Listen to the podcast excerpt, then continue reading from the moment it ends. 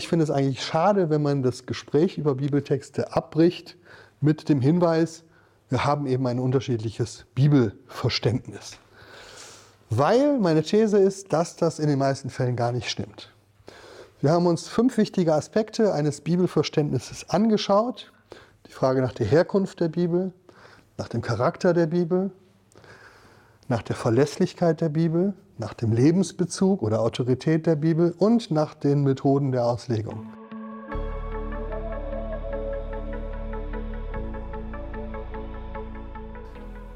Was ist eigentlich ein Bibelverständnis und wofür braucht man es?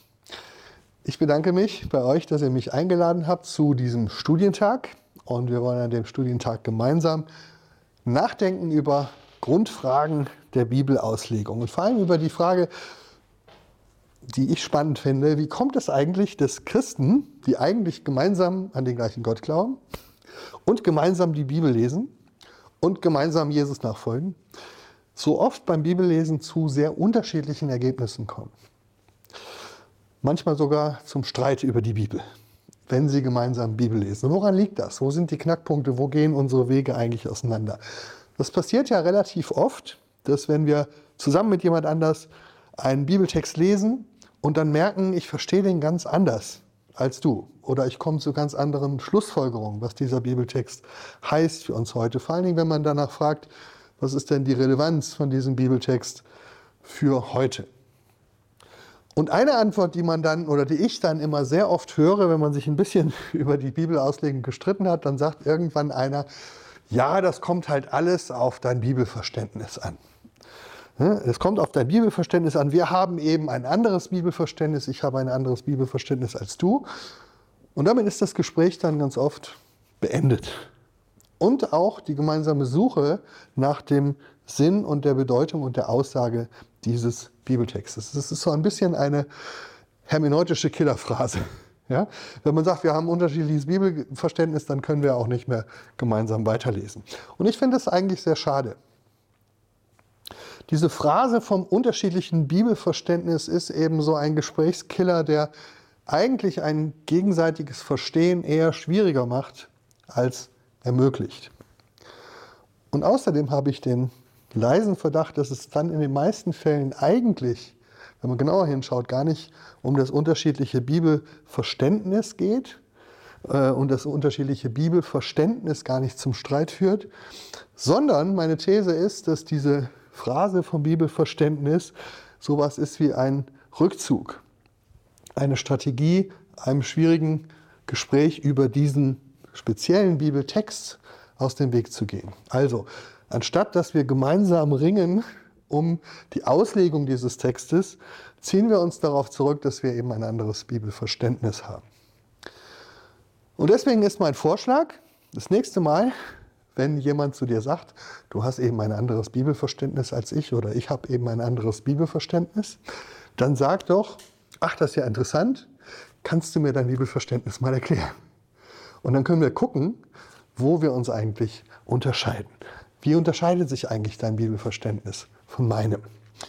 Und ich verspreche dir, wenn du das machst, ihr werdet euch gegenseitig besser kennenlernen, wenn ihr über diese Frage mal gemeinsam redet, als wenn ihr ihr immer aus dem Weg geht. Und das machen wir jetzt heute Morgen, was die Frage, der Frage nachgehen, was ist das eigentlich, ein Bibelverständnis? Was meint man eigentlich damit und welche unterschiedlichen Bibelverständnisse gibt es eigentlich? Wenn man den Begriff einfach mal bei Google eingibt und googelt, dann findet man sehr oft sehr schnell so ganz schwarz-weiße Darstellungen. Ähm, ganz oft auf den ersten Google-Seiten, die man findet, gibt es einen Gegensatz zwischen einem fundamentalistischen Bibelverständnis und einem anderen. Das andere heißt dann meistens gesund oder vernünftig oder kritisch oder so. Ja? So als ob es nur diese beiden gibt, ein fundamentalistisches und ein richtiges oder ein gesundes. Oder auf manchen der Seiten findet man ebenso als einfache Gegenüberstellung ein biblisches Bibelverständnis und ein unbiblisches Bibelverständnis. Auch so, als ob es nur diese beiden Alternativen gäbe und als ob ich mich entscheiden muss, welches von den beiden nehme ich denn jetzt. Und ich habe mir vorgenommen, es heute Morgen mal ein bisschen anders zu machen. Ich möchte jetzt nicht unterschiedliche Bibelverständnisse vorstellen, wie so Schubladen ja, oder Kategorien, in die man sich einsortieren kann, sondern ein eher fluides Modell entwerfen, also etwas Bewegliches, weil ich glaube, es gibt nicht nur ein oder zwei oder drei oder vier Bibelverständnisse, sondern eigentlich unzählig viele. Und hier in diesem Raum so viele unterschiedliche, wie wir jetzt Menschen sind, weil ein Bibelverständnis immer sehr individuell ist und sehr variabel. Und es besteht aus verschiedenen Komponenten und Variablen, die bei jedem von uns unterschiedlich sind. Und das möchte ich heute Morgen machen. Ich möchte euch sozusagen ein paar wichtige Stellschrauben vorstellen, die je nachdem, wie du sie einstellst, dann am Ende zusammen dein Bibelverständnis ergeben. Und wenn das mit den Stellschrauben euch zu mechanisch ist, dann denkt vielleicht ans Handy bei dieser Bildbearbeitung, wo man dann so sieben verschiedene Schieberegler hat, ja, hell, dunkel, Farbton hin, her, ne, äh, Lebendigkeit, Kontrast. Und je nachdem, wie du das stellst, wird das Bild völlig anders. Und ähm, ja, da gibt es nicht nur so oder so, sondern es gibt unzählig viele Möglichkeiten. Und ich glaube, wenn du jetzt mit jemandem über dein Bibelverständnis redest, solltest du lieber über diese Stellschrauben reden, als zu fragen, hast du ein richtiges oder ein falsches, dass ihr ins Gespräch kommt darüber, an welchem Punkt genau liegen eigentlich unsere Unterschiede. Also, fünf wichtige Stellschrauben für unser Bibelverständnis. Jede davon kannst du unterschiedlich einstellen, da kannst du den Schieberegler hin und her schieben und die Summe daraus ergibt dann dein Bibelverständnis. Die erste Stellschraube ist die Frage nach der Herkunft. Herkunft. Also welche Vorstellungen haben wir eigentlich davon, wo die Bibel herkommt? Wer ist ihr Urheber? Was ist ihr Ursprung? Und da rede ich jetzt noch nicht darüber, ne, sozusagen über den historischen Prozess der Entstehung, sondern noch die geistliche Rückfrage. Also im Fachjargon spricht man von der Frage nach der Inspiration. Inspiration der Bibel. Wenn man das mal anschaut, ist die erfreuliche Nachricht, in diesem Punkt gibt es eigentlich überhaupt gar nicht so viel Meinungsverschiedenheit zwischen Christen. Ganz egal welcher Couleur. Wenn man mal, egal wen man fragt, ja, man redet so über Bibelverständnis, vielleicht habt ihr das auch schon mal gehört, dann gibt es immer so diesen Spruch, naja, die Bibel ist ja nicht vom Himmel gefallen. Ja? Ist an sich auch richtig, aber wenn du mal drüber nachdenkst, hast du jemals einen Menschen getroffen, der das glaubt? Ja, ich sag mal, es gibt ja mehr so liberale Menschen, mehr so fundamentalistische Leute, mehr so progressive und konservative. Hast du einen von denen schon mal getroffen, der ernsthaft gesagt hat, die Bibel ist vom Himmel gefallen? Ich persönlich habe noch nie jemanden getroffen. Ich habe auch noch nie ein Lehrbuch gelesen, wo das behauptet wird. Ich kenne keine Ausbildungsstätte, egal welcher Couleur, wo das gelehrt wird, dass die Bibel vom Himmel gefallen wäre. Sondern was Christen eigentlich zu allen Zeiten geglaubt haben und heute auch noch in jeder Kirche glauben und was heute jede Kirche eigentlich lehrt, ist der Gedanke der Inspiration der Schrift. Also die Inspiration der Schrift durch Gottes Geist. Und das Spannende ist, da gibt es keine Unterschiede zwischen den Kirchen und Konfessionen. Da sind sich alle einig, das ist doch schon mal schön. Die Schrift ist durch Gottes Geist inspiriert. Wo kommt dieser Gedanke her? Er kommt aus einem Vers im Neuen Testament. Er ist schon älter. Wir finden ihn auch in jüdischen Texten, zum Beispiel bei Philo von Alexandrien. Das ist ein jüdischer Philosoph kurz vor der Zeit Jesu. Aber wir finden ihn dann auch im Neuen Testament, im zweiten Timotheusbrief, Kapitel 3, Vers 16. Da heißt es, denn alle Schrift ist von Gott inspiriert und ist nützlich zur Lehre, zur Zurechtweisung, zur Besserung, zur Erziehung in der Gerechtigkeit, dass der Mensch Gottes vollkommen sei, zu allem guten Werk geschickt. Alle Schrift ist von Gott inspiriert, heißt es in dieser Übersetzung. Ähm, Im Griechischen steht da so ein spezielles Wort, Theopneustos, verbindet also Theos, Gott, und Pneuma, Geist, oder Pneuma heißt eigentlich so Blasen, Wehen, so Wind, Geist, daher kommt aber das, die Idee von Geist. Also könnte man ja so das mit wehen oder durchhauchen übersetzen. Also könnte man auch hier diesen Vers übersetzen, alle Schrift ist Gott gehaucht. Oder alle Schrift ist von Gott durchweht oder durchdrungen. Oder von Gott, Gottes Geist eingegeben. Also da kann man unterschiedlich übersetzen. Und das Spannende ist, wie genau man sich diesen Prozess der Inspiration vorstellen soll, technisch, das wird hier in diesem Vers überhaupt nicht gesagt. Das bleibt unklar. Und da gibt es dann auch tatsächlich sehr unterschiedliche Erklärungen, auch in der Kirchengeschichte, unterschiedliche Vorstellungen unter Christen heute, wie genau man sich Inspiration vorstellen kann. Und das ist jetzt einer dieser Schieberegler. Ja? Wie ist jetzt dein Inspirationsverständnis? Wenn man den Schieberegler mal ganz auf die eine Seite schiebt, dann wäre das eine Vorstellung von Inspiration, bei der die biblischen Schreiber sozusagen beim Schreiben bewusstlos sind. Ja, ihr Verstand wird ausgeschaltet. Sie werden von Gottes Geist inspiriert und schreiben so wie in Trance, ohne zu wissen, was sie schreiben, etwas auf, von dem wir dann sagen können, okay, das ist jetzt wirklich Gottes Wort. Weil die wussten ja gar nicht, was sie schreiben, sondern der Geist hat sie quasi dazu bewegt, er hat ihnen das diktiert. Das so auf der einen Seite des Schiebereglers. Auf der anderen wären natürlich die Leute, die sagen, ich glaube überhaupt nicht an irgendeine Art von Inspiration. Okay. Ne? Aber bleiben wir mal bei dieser ersten Inspirationsvorstellung, dieses Diktat unter Ausschaltung des Autors. Wenn man das, dem mal nachgeht, dann findet man raus, das hat noch nie irgendjemand geglaubt. Das hat auch noch nie irgendjemand gelebt, gelehrt. Oder noch nie irgendjemand wahrscheinlich schon, aber so die großen, ähm, ja, wenn man heute mal theologische äh, Ausbildungsstätten oder Bücher über Schriftverständnis liest oder auch die reformatorischen Schriften, die katholischen Texte, ja, da gibt es diesen Gedanken nicht, dass der Schreiber ausgeschaltet wurde.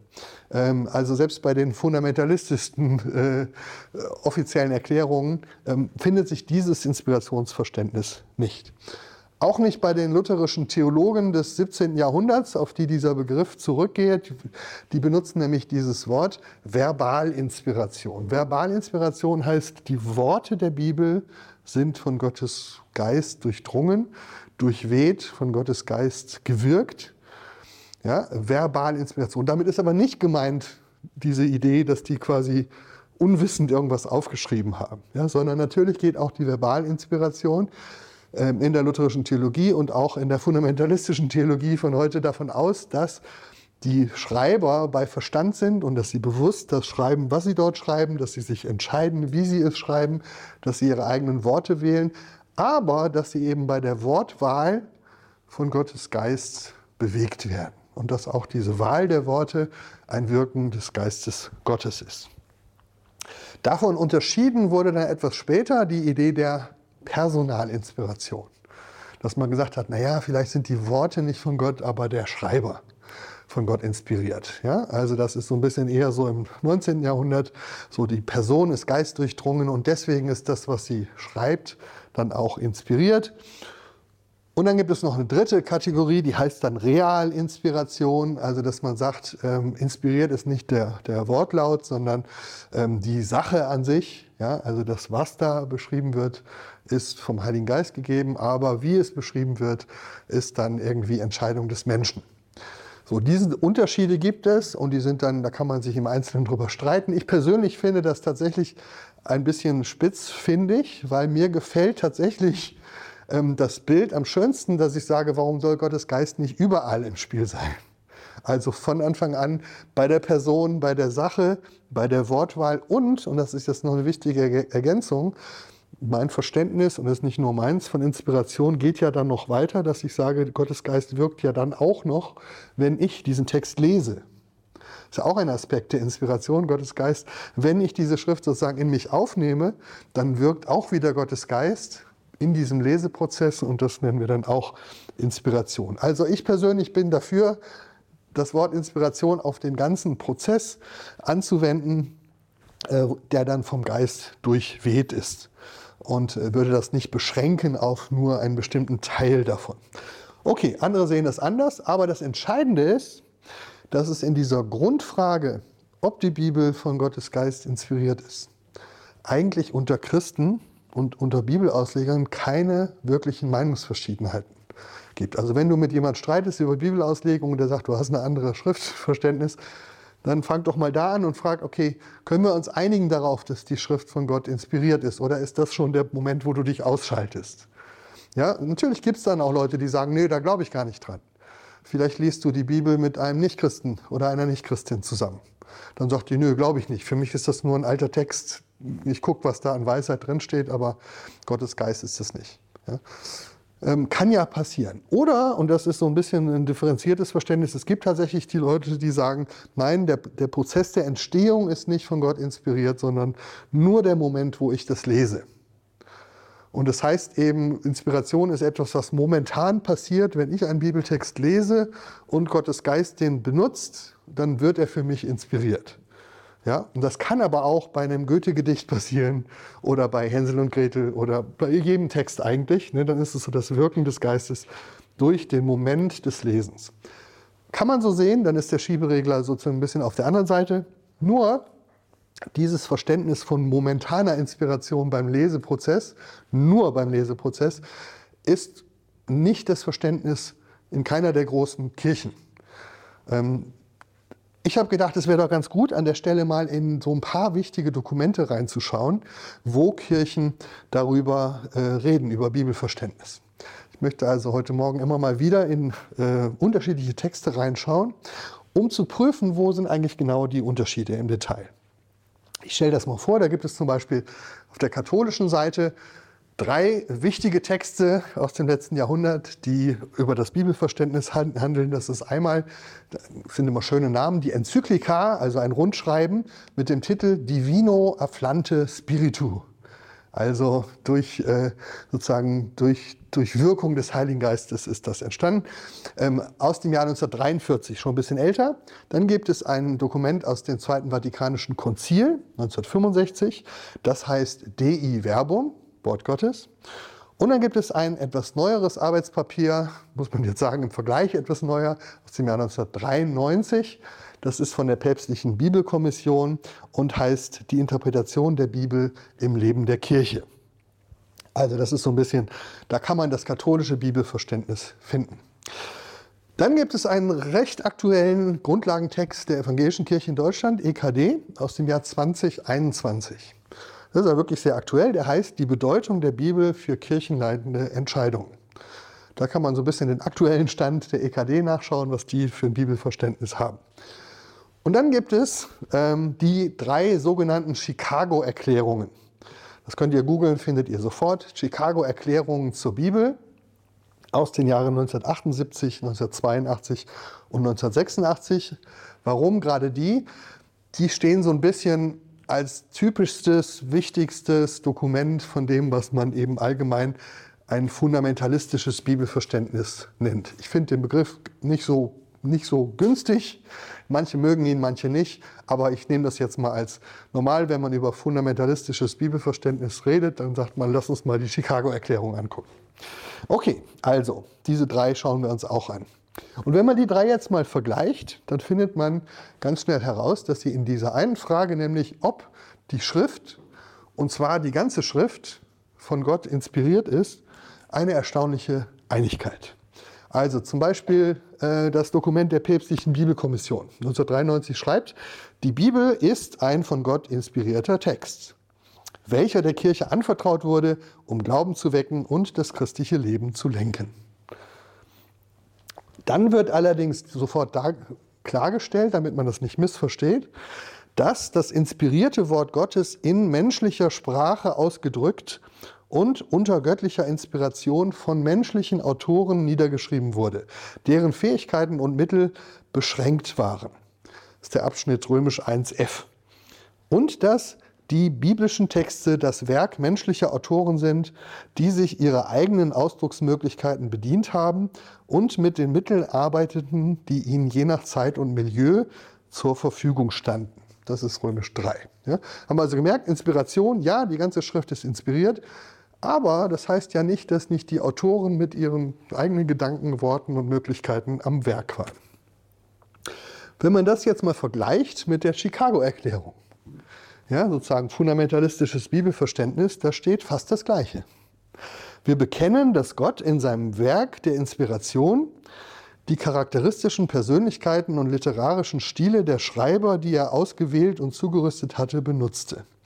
Wir verwerfen die Auffassung, die machen immer so, wir bekennen, wir verwerfen, wir verwerfen die Auffassung, dass Gott die Persönlichkeit dieser Schreiber ausgeschaltet habe, als er sie dazu veranlasste, genau die Worte zu gebrauchen, die er ausgewählt hatte. Ja?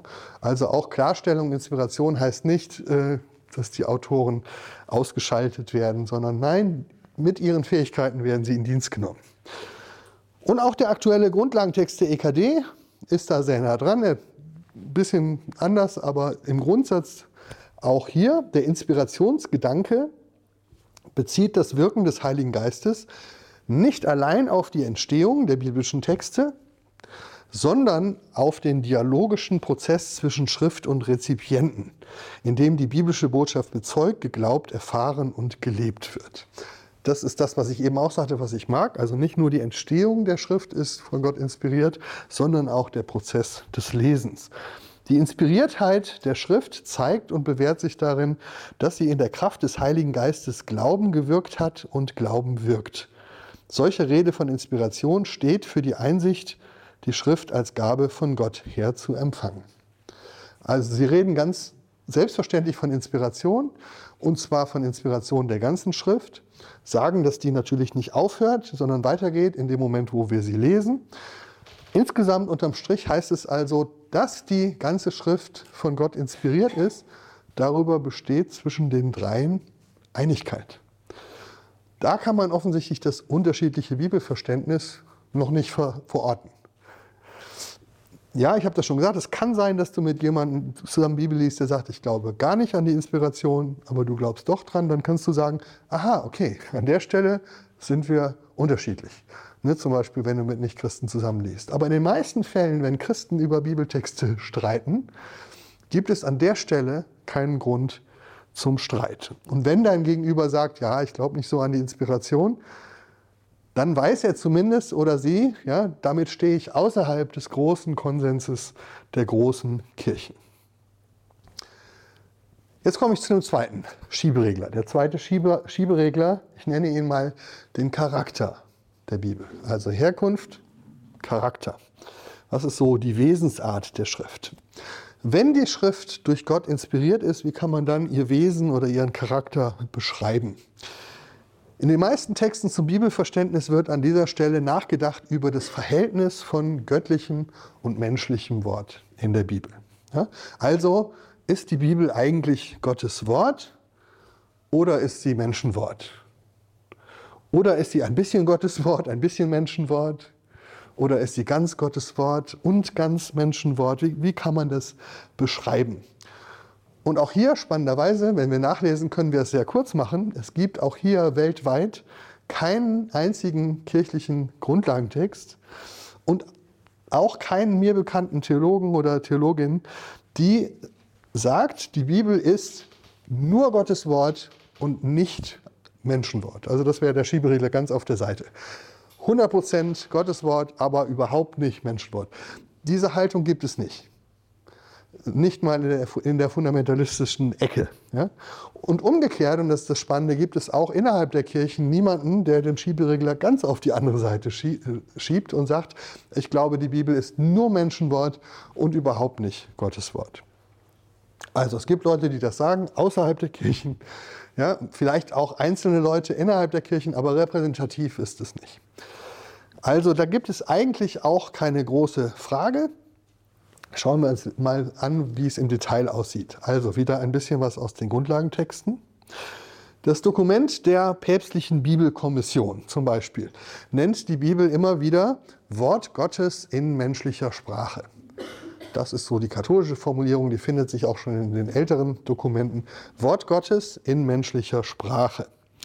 Die Chicago-Erklärung sagt fast wörtlich das Gleiche.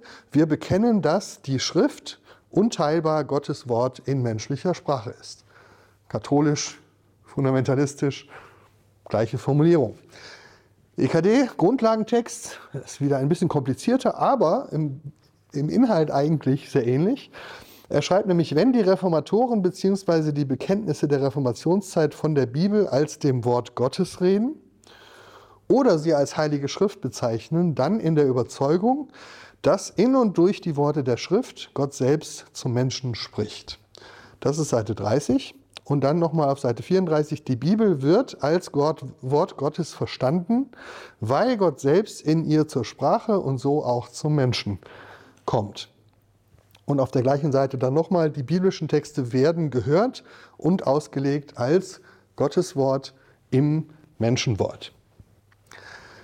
Also ein bisschen unterschiedlich die Formulierungen, aber wenn man hinschaut, merkt man, dass alle drei sich einig sind, dass das, was hier gesagt wird, nicht nur für Teile der Bibel gilt, und das ist wichtig, sondern immer für die ganze Bibel.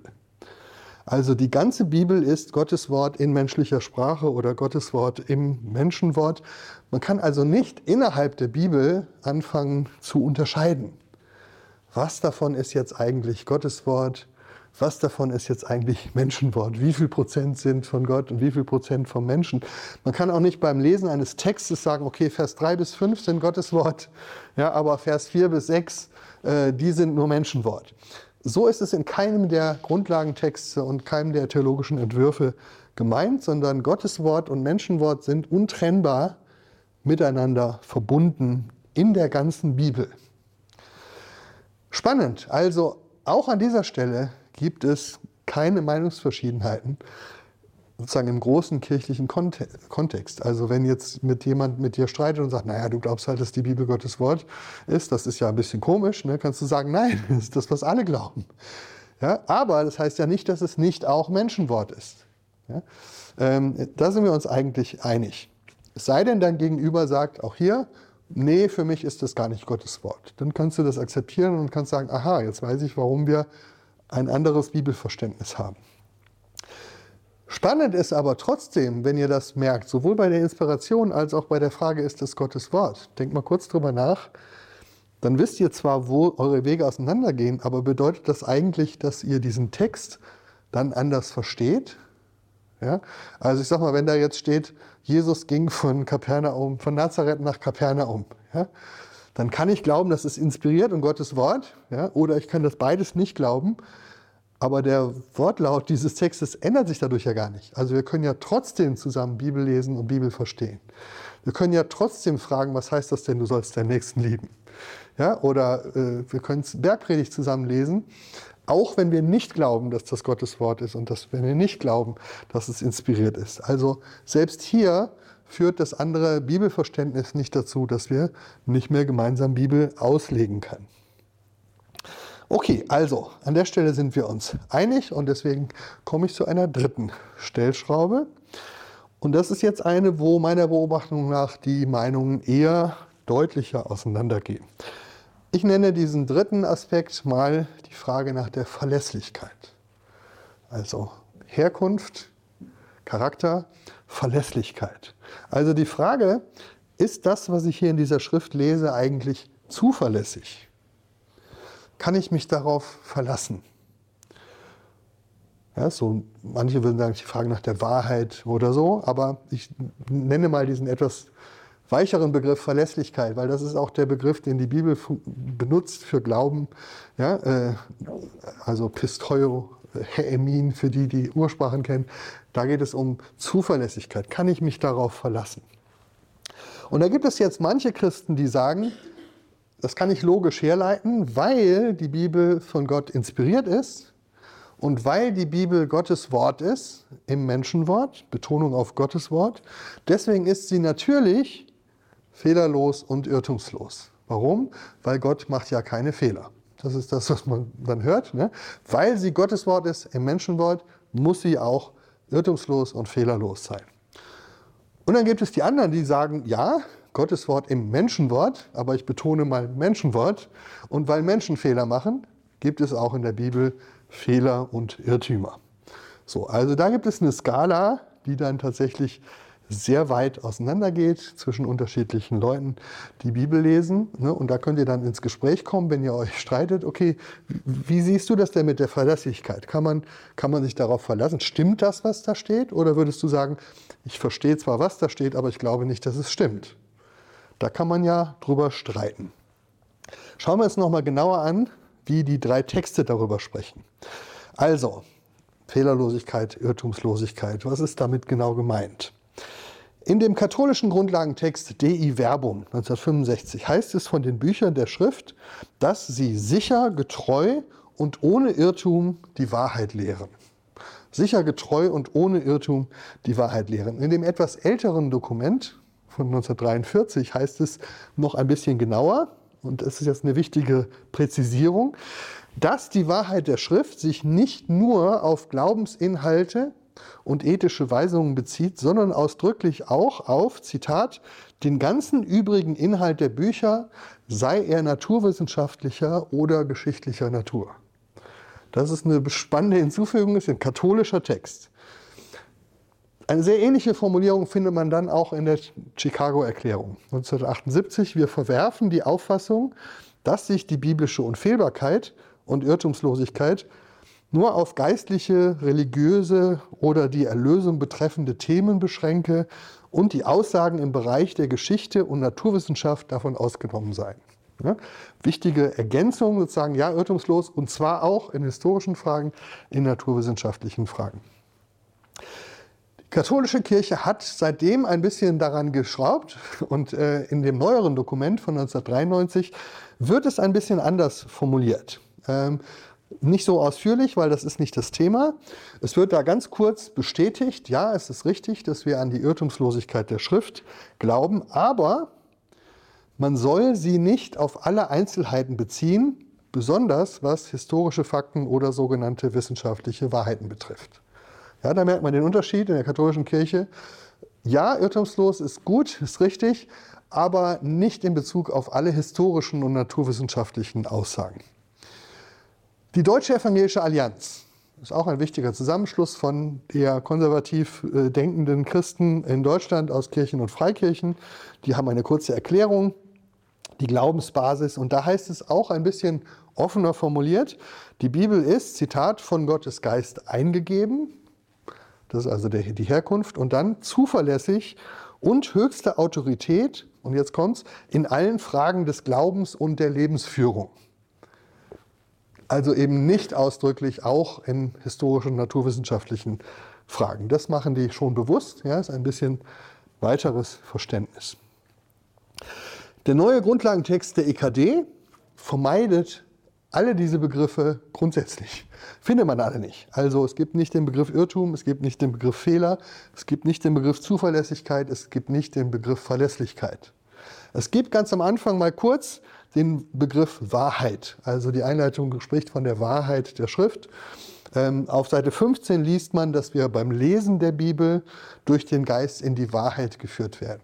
Aber ansonsten werden da keine Aussagen gemacht über Zuverlässigkeit oder Wahrheit der Bibel. Also hier sehen wir, hier gibt es ein breites Spektrum von dem älteren katholischen und Chicago-Verständnis, äh, Irrtumslosigkeit bis hinein in historische und naturwissenschaftliche Details, über Irrtumslosigkeit im Blick auf Fragen des Glaubens und des Lebens bis hin zu, wir sagen da gar nichts zu. Und so triffst du auch unterschiedliche Menschen und da könnt ihr drüber reden, was glaubst du denn, wenn da steht, Jesus ging von Nazareth nach Kapernaum, ja? würdest du sagen, das stimmt oder würdest du sagen, das stimmt nicht? Ja? So. Und dann gibt es ja auch andere Aussagen, Jesus ist für unsere Sünden gestorben, sagt Paulus. Ja? Und dann gibt es eben Christen, die sagen, wenn Paulus das sagt, dann verlasse ich mich darauf, dass das auch stimmt. Und andere würden sagen, nö, ja, kann sich Paulus ja auch irren. So. Dann merkt ihr, aha, an der Stelle sind wir anders. Aber auch hier ist spannend, eure Auslegung dieses Textes ändert sich ja wieder nicht. Ja, also ihr lest den Text zusammen, ihr findet heraus, aha, Paulus sagt, Jesus ist für meine Sünden gestorben. Das könnt ihr auch als Atheist da lesen. Ja? Aber die Frage, ob du das glaubst oder nicht, ob du das für zuverlässig hältst, da gehen dann die Meinungen auseinander. Und so ist es auch bei anderen Fragen. Es gibt Leute, die sagen, okay, ich verstehe zwar, was Jesus sagt, aber ich glaube, dass er sich irrt. Ja? Oder ich lese zwar, was Paulus sagt, ich verstehe das auch, aber ich glaube, es ist falsch. Das kann passieren. Das ist sogar in der modernen Bibelauslegung sehr oft so. Äh, oft ist es so, nicht, dass man sagt, okay, Jesus hat sich geirrt, sondern man sagt, Jesus hat das gar nicht gesagt. Matthäus hat sich geirrt. Ja, weil wir haben ja nicht Jesus Worte im Original, sondern wir haben ja nur das Matthäusevangelium. Und eine Möglichkeit, sozusagen über Zuverlässigkeit der Schrift zu streiten, ist zu sagen, okay, Matthäus behauptet zwar, dass Jesus das gesagt hat, aber darin irrt er sich. In Wirklichkeit hat Jesus das nicht gesagt. So, das ist die Frage nach dem historischen Jesus. Darüber kann man dann streiten. Also, ein unterschiedliches Bibelverständnis kann zu einem unterschiedlichen Urteil über die Wahrheit dessen führen, was da steht, aber in der Regel nicht zu einem unterschiedlichen Verständnis dessen, was da steht. Ja? Wir verstehen es gleich, aber wir glauben es nicht unbedingt. Und deswegen komme ich jetzt zu einem vierten wichtigen Aspekt des Bibelverständnisses. Und das ist die Frage nach dem Lebensbezug. Lebensbezug. Also haben diese Worte der Bibel einen Bezug, der bis in mein Leben hineinreicht. Es gibt einen älteren Begriff dafür, ja? Und das ist die Frage nach der Autorität der Bibel. Aber dieses Wort Autorität ist, hat so einen negativen Klang in unserer Zeit, dass man dann sowieso sofort zurückschreitet. Aber die Frage ist eben, hat die Bibel mir etwas zu sagen? Ja, also, oder Jesus oder Paulus oder das, was da steht. Oder ist es nur ein Text aus einer antiken Kultur, der beschreibt, was die Leute damals geglaubt haben und der nichts damit zu tun hat, was ich heute glaube und sage. Also die Frage, kann ich das übertragen auf mein Leben? Und da werden wir auch später noch ein bisschen ausführlicher drüber reden. Traditionell, wie gesagt, die Frage nach der Autorität der Schrift. Spricht Gott mit seinem inspirierten, unzuverlässigen Wort in Gestalt von Menschenworten aus einer fremden Zeit und Kultur? Hinein in mein Leben in der heutigen Zeit und der heutigen Kultur? Und wenn ja, haben dann diese Worte eine Kraft und ein Anrecht, mir Weisung zu geben oder Orientierung zu geben? Haben sie eine orientierende Funktion für mein Leben? Und das ist so ein Punkt, an dem eben die Schieberegler wieder auseinandergehen. Manche würden sagen, nein, ich lasse mir doch von der Bibel nicht vorschreiben wie ich zu glauben oder zu leben habe. Ja, ich, ich glaube, die Bibel hat gar keine Autorität. Sie ist ein interessanter Text. Mir ist es vielleicht auch von Gott gegeben, aber nicht um mein Leben zu bestimmen. Aber auch das ist letztlich nicht kirchlicher Konsens. Also wenn wir in die kirchlichen Papiere schauen, gehen die alle davon aus, dass die Bibel eine Weisungskompetenz hat oder eine orientierende Funktion für unser Leben heute ist auch wieder ein überraschend großer Konsens. Das katholische Dokument zum Beispiel, Dei Verbum, nennt die Bibel zusammen mit der kirchlichen Überlieferung, das ist das katholische, Bibel und die kirchliche Überlieferung, die höchste Richtschnur unseres Glaubens. Die höchste Richtschnur. Also die Bibel ist der Maßstab. Die Glaubensbasis der Evangelischen Allianz, habe ich eben schon zitiert, sagt, die Bibel ist zuverlässig und höchste Autorität in allen Fragen des Glaubens und der Lebensführung. Also das ist das böse Wort Autorität. Und auch in dem ganz neuen EKD-Dokument wird ausdrücklich ein altes Bekenntnis zitiert, das aus der Reformationszeit stammt, aber es wird zustimmend zitiert. Allein die Heilige Schrift bleibt einziger Richter, Regel und Richtschnur, nach, welchen, nach welcher als dem einzigen Prüfstein alle Lehren erwogen und beurteilt werden sollen und müssen, ob sie gut oder böse, recht oder unrecht sind. Spannende Formulierung. Allein die Heilige Schrift bleibt einziger Richter, Regel und Richtschnur, nachdem alles geprüft wird, ob es gut oder böse, recht oder unrecht ist. Also für alle drei hat auch hier wieder die Bibel höchste Autorität. In der evangelischen Tradition sogar noch ein bisschen mehr als in der katholischen. Ja?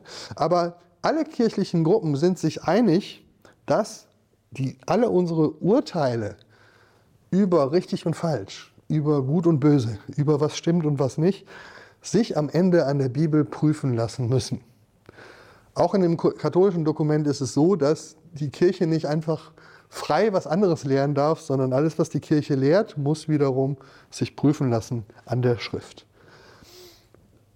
Und das ist ein sehr hoher Anspruch, und ich würde auch sagen, der ist gar nicht so leicht umzusetzen, wie er sich anhört.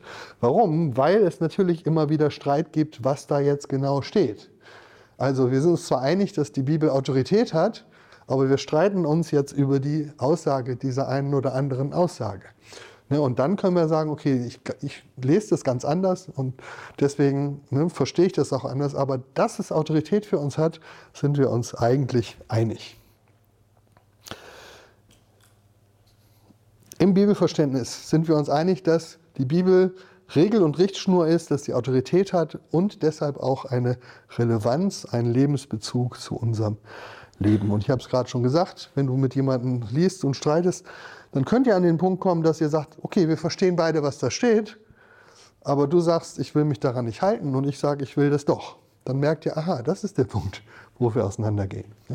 Aber auch da merkt ihr, es ist nicht euer, nicht die Verständnis des Textes ändert sich nicht, sondern nur die Frage, ob er für mich gilt oder nicht. Ich kann das ablehnen, weil es nicht in mein Weltbild passt, weil es nicht in meinen Lebensentwurf passt, weil es nicht zu meinem Verständnis von Liebe oder Gerechtigkeit passt. Also man kann die Autorität der Bibel ablehnen, aber, und das ist wichtig, man muss dann auch wissen, dass man sich damit herausbewegt aus dem Konsens aller großen Kirchen. Weil alle großen Kirchen sagen, du kannst nicht einfach die Bibel ablehnen, ja? sondern sie hat, sie ist unsere Regel und Richtschnur. Du kannst darüber streiten, ob das so gemeint ist oder nicht. Aber die einfach ablehnen, das wäre was, kannst du machen, aber es ist dann nicht mehr christlicher Kontext, Konsens. Okay, dann kommen wir zu dem letzten Aspekt des Bibelverständnisses und der nimmt uns jetzt mit in den Rest des Tages. Und das ist die Frage der Auslegung. Also Herkunft, Charakter, muss ich gerade gucken, Herkunft, Charakter, ähm, Verlässlichkeit, Lebensbezug und jetzt die Frage der Auslegung. Also auch das gehört zum Bibelverständnis, nämlich die Frage, wie legt man das eigentlich richtig aus? Dass die Bibel ausgelegt werden muss, ist für alle wieder selbstverständlich. Sie kann nur dann zu einem Wort Gottes an mich werden, wenn ich sie auch verstehe und auslege. Aber die gute Nachricht ist auch hier, spannend, ihr könnt es euch jetzt schon denken, wir können in die verschiedenen Dokumente reinschauen darin sind sich auch wieder alle einig. Es gibt keine Richtung in den, innerhalb der Kirchen, die sagt, nee, muss die Bibel nicht auslegen.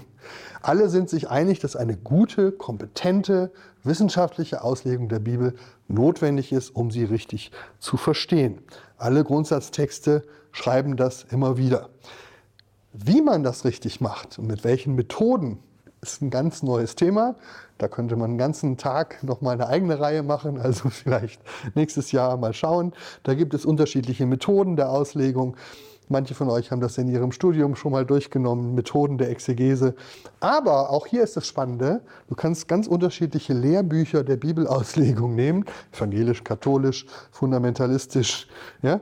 Ähm, und du stellst fest, die Methoden sind auch hier fast überall die gleichen. Es herrscht eine große Einigkeit heute in den Methoden der Schriftauslegung, nicht in den Ergebnissen. Ja, das ist der Punkt. Ich bin ja auch an verschiedenen Institutionen unterwegs, also an einer eher pietistischen Bibelschule und äh, auch an der Uni und so. Wir, wir benutzen die gleichen Methoden, aber manchmal kommen wir zu unterschiedlichen Ergebnissen, wenn wir diese Methoden anwenden. Das ist klar, da gehen dann die Ansichten auseinander. Aber hier geht es jetzt erstmal um die grundsätzliche Frage, haben wir ein unterschiedliches Bibelverständnis? Und ich würde sagen, nein, da sind wir uns einig. Wir müssen Bibel auslegen, dazu brauchen wir gute Methoden und die wenden wir auch an. Ich möchte an der Stelle nur drei wichtige Grundsätze der Auslegung nennen, die wir dann im Laufe des Tages zumindest zwei davon entfalten wir heute. Also, was sind jetzt, das ist jetzt ein Unterpunkt von der Auslegung. Da müsst ihr unten so einen kleinen, aha, ne, das sind jetzt nochmal drei Konkretisierungen von, was ist wichtig bei der Bibelauslegung. Hier finden wir bei allen drei Grundsatzdokumenten eine Einigkeit darüber, dass eine christliche Auslegung der Bibel, eine christliche Auslegung der Bibel, die Bibel immer von ihrer Mitte her lesen muss und das ist Jesus Christus. Ja, man kann die Bibel auch anders lesen, aber Christen lesen sie immer von Jesus her. Das heißt, auch wenn du einen alttestamentlichen Text liest, wenn du einen Paulus-Text liest, du fragst immer nach dem Bezug zu Jesus Inwiefern ne, hat das mit dem christlichen Glauben zu tun und mit dem, was später im Neuen Testament über Jesus steht? Ich meine nicht, dass jeder alttestamentliche Text über Jesus redet, das ist was anderes. Aber ich muss danach fragen, was hat dieser, dieses Wort, am Anfang schuf Gott Himmel und Erde, was hat das mit Christus zu tun? Ja? Warum ist das für mich als Christen wichtig? Da sind sich aber wieder alle drei einig. Immer von Christus her denken. Also die verschiedenen Aussagen der Bibel stehen nicht einfach unverbunden nebeneinander und ich suche sie mir so aus wie aus dem IKEA-Katalog. Da steht das, da steht das, da steht das. sondern es gibt eine innere Struktur, es gibt eine Mitte, das ist Jesus und von Jesus her lese ich den Rest. Sind sich alle einig? Alle Texte, die ich jetzt hier zitiert habe. Das Zweite, und auch da sind sich alle drei Dokumente einig, um die Bibel richtig auszulegen, muss man ihren historischen Kontext kennen und die Texte in ihrem historischen und kulturellen Kontext auslegen. Das ist deswegen wichtig, weil wenn du googelst Bibelverständnis, fundamentalistisches Bibelverständnis, wirst du immer lesen, Fundamentalisten sind nicht interessiert am kulturellen Kontext oder am historischen Kontext. Das kann man ja mal prüfen, ob das wirklich so ist muss man sich mal die Mühe machen, mit Fundamentalisten zu reden. Oder ich habe das dann gemacht, ich, ich gucke mal in die Chicago-Erklärung, wie die das so sehen. Und da steht drin, ein theoretisches Verständnis der Schrift erfordert von uns nicht mehr, als für das Erfassen von antiker Literatur insgesamt nötig ist. Also eine ausreichende Kenntnis der Sprache und des Hintergrundes sowie ein ausreichendes Hineinversetzen in den anderen kulturellen Kontext. Dann ein bisschen später sagen sie, man muss fragen, was die linguistisch natürliche Art und Weise wäre, den Text in seinem historischen Umfeld zu verstehen. Ein textliches, historisches, literarisches und theologisches Studium, unterstützt von linguistischer Sachkenntnis, der Philologie, der Semantik und der Logik, bringt hier voran. Alle Abschnitte sollen im Kontext des Buches ausgelegt werden, dessen Bestandteile sie sind, und man muss ständig auf der Suche nach der ursprünglichen Absicht des Schreibers im Unterschied zu der seiner bekannten oder vermuteten Quellen sein. Das ist eigentlich eine gute Zusammenfassung dessen, was du in jedem theologischen Lehrbuch über gute Schriftauslegung lesen kannst. Ich sehe da keinen Unterschied ähm, zu sozusagen im Bibelverständnis oder im Auslegungsverständnis. EKD zum Beispiel schreibt, für Verständnis und Auslegung des buchstäblichen Sinns der Bibel sind die Kenntnis der Ursprachen, in denen die biblischen Texte verfasst wurden, ihre Grammatik, die Bedeutung der Worte mit ihren Nuancierungen wesentlich. Einzelne Stellen und Sätze sind im Zusammenhang des jeweiligen Textes und im Ganzen des Textkorpus zu begreifen. Also wieder große Einigkeit im Grundsatz. Die Probleme liegen jetzt oft im Detail und deswegen machen wir heute im Laufe des Tages einen ganzen eigenen Vortrag über die Frage nach dem kulturellen Kontext. Was ist das eigentlich und wie kann man ihn berücksichtigen? Und jetzt noch der letzte, dritte Aspekt der Auslegung. Alle Texte sind sich einig in der Frage, in der wichtigen Frage, darf oder soll man die Bibel eigentlich wörtlich nehmen? Ist ja auch oft so eine Frage. Ne? Also Ne, man, wie soll man, soll man die Bibel wörtlich nehmen oder nicht? Und jetzt kommt etwas, was für die meisten von euch wahrscheinlich überraschend ist. Alle drei Grundsatztexte sind sich einig, dass man die Bibel nur dann richtig versteht, wenn man nach ihrem wörtlichen Sinn fragt. Wir machen dazu gleich den zweiten Vortrag ausführlich, aber weil das so überraschend ist und erstmal so befremdlich klingt, ja, muss man es sich erstmal klar machen und dann danach fragen, aber was heißt es eigentlich, die Bibel wörtlich nehmen? Päpstliche Bibelkommission sagt, es ist nicht nur legitim, sondern unerlässlich, den genauen Sinn der Texte, so wie sie von ihren Autoren verfasst wurden, zu bestimmen. Er heißt wörtlicher Sinn. Sensus literalis. Der wörtliche Sinn der Heiligen Schrift ist derjenige, der von den inspirierten menschlichen Autoren direkt ausgedrückt wurde. Da er Frucht der Inspiration ist, ist dieser Sinn auch der von Gott, also dem eigentlichen Autor, gewollte. Also der wörtliche Sinn ist der von Gott gewollte. Ganz ähnlich die Chicago-Erklärung, Artikel 15, die Auslegung sollte am wörtlichen Sinn festhalten, das heißt an der einen wörtlichen Bedeutung, die jeder Abschnitt enthält.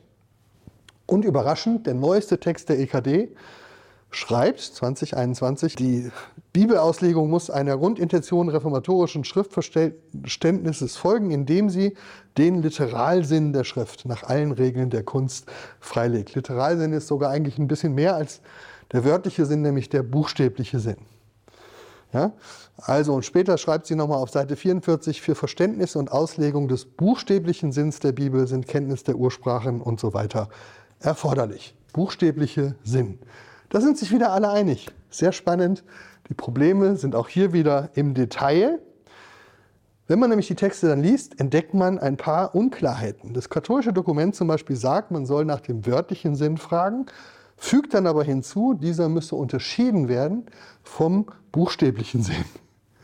Da muss man also fragen, ja, okay, was ist dann da genau der Unterschied? Das Problem ist, der EKD-Text fordert genau die Suche nach dem buchstäblichen Sinn. Die EKD wiederum, später in ihrem Text, sagt sie, warnt sie sogar vor einem buchstäblichen Verständnis der Bibel. Und ich frage mich, was denn jetzt also? Soll ich den buchstäblichen Sinn erschließen oder ist der buchstäblich, ein buchstäbliches Verständnis gefährlich? Also hier besteht Klärungsbedarf. Was ist damit gemeint? Das machen wir gleich in einem eigenen Vortrag. Und für alle, die das jetzt später mal auf YouTube ansehen, kurze Info, diesen zweiten Vortrag, den habe ich schon mal woanders gehalten, der steht auch schon auf der Plattform Glauben Denken. Deswegen zeichnen wir den heute nicht nochmal auf. Wenn ihr also dem Tag weiter folgen wollt, müsst ihr als nächstes den Vortrag Soll man die Bibel wörtlich nehmen auf Glauben Denken hören. Wir verlinken den auch hier für euch. Für uns hier vor Ort, wir machen das gleich zusammen und werden darüber reden. Ich fasse nochmal abschließend zusammen, was wir jetzt in diesem ersten Vortrag gemacht haben. Ich habe am Anfang gesagt, ich finde es eigentlich schade, wenn man das Gespräch über Bibeltexte abbricht mit dem Hinweis, wir haben eben ein unterschiedliches Bibelverständnis. Weil meine These ist, dass das in den meisten Fällen gar nicht stimmt. Wir haben uns fünf wichtige Aspekte eines Bibelverständnisses angeschaut. Die Frage nach der Herkunft der Bibel, nach dem Charakter der Bibel, nach der Verlässlichkeit der Bibel, nach dem Lebensbezug oder Autorität der Bibel und nach den Methoden der Auslegung. Und haben gemerkt, in allen diesen Punkten gibt es eine breite Übereinstimmung. Es gibt Nuancen der Unterschiede, über die kann man dann reden, wenn man an einem konkreten Bibeltext ist. Aber wir haben auch gemerkt, alle diese Regler ändern eigentlich nichts an dem, was der Bibeltext aussagt, sondern eher an der Frage, wie ich mit ihm umgehe. Und das nächste Mal, wenn du jetzt also mit jemandem zusammensitzt und über einen Bibeltext streitest, ja, und der sagt, wir haben eben ein anderes Bibelverständnis, dann ziehst du vielleicht den Zettel raus mit diesen fünf Punkten, ja, und ihr guckt das nochmal durch und sagt, was genau meinst du damit?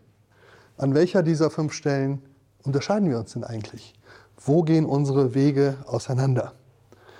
Ist es die Inspiration? Ist es die Verlässlichkeit? Ist es die Autorität?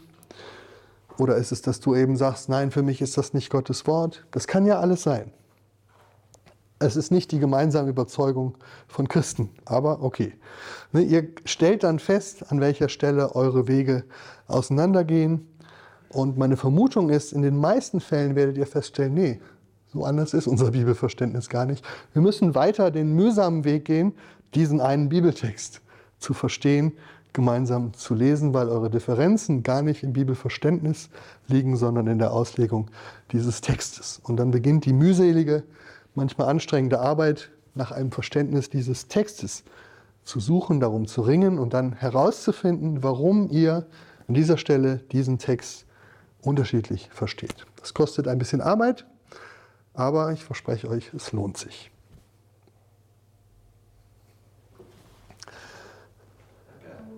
太不爽了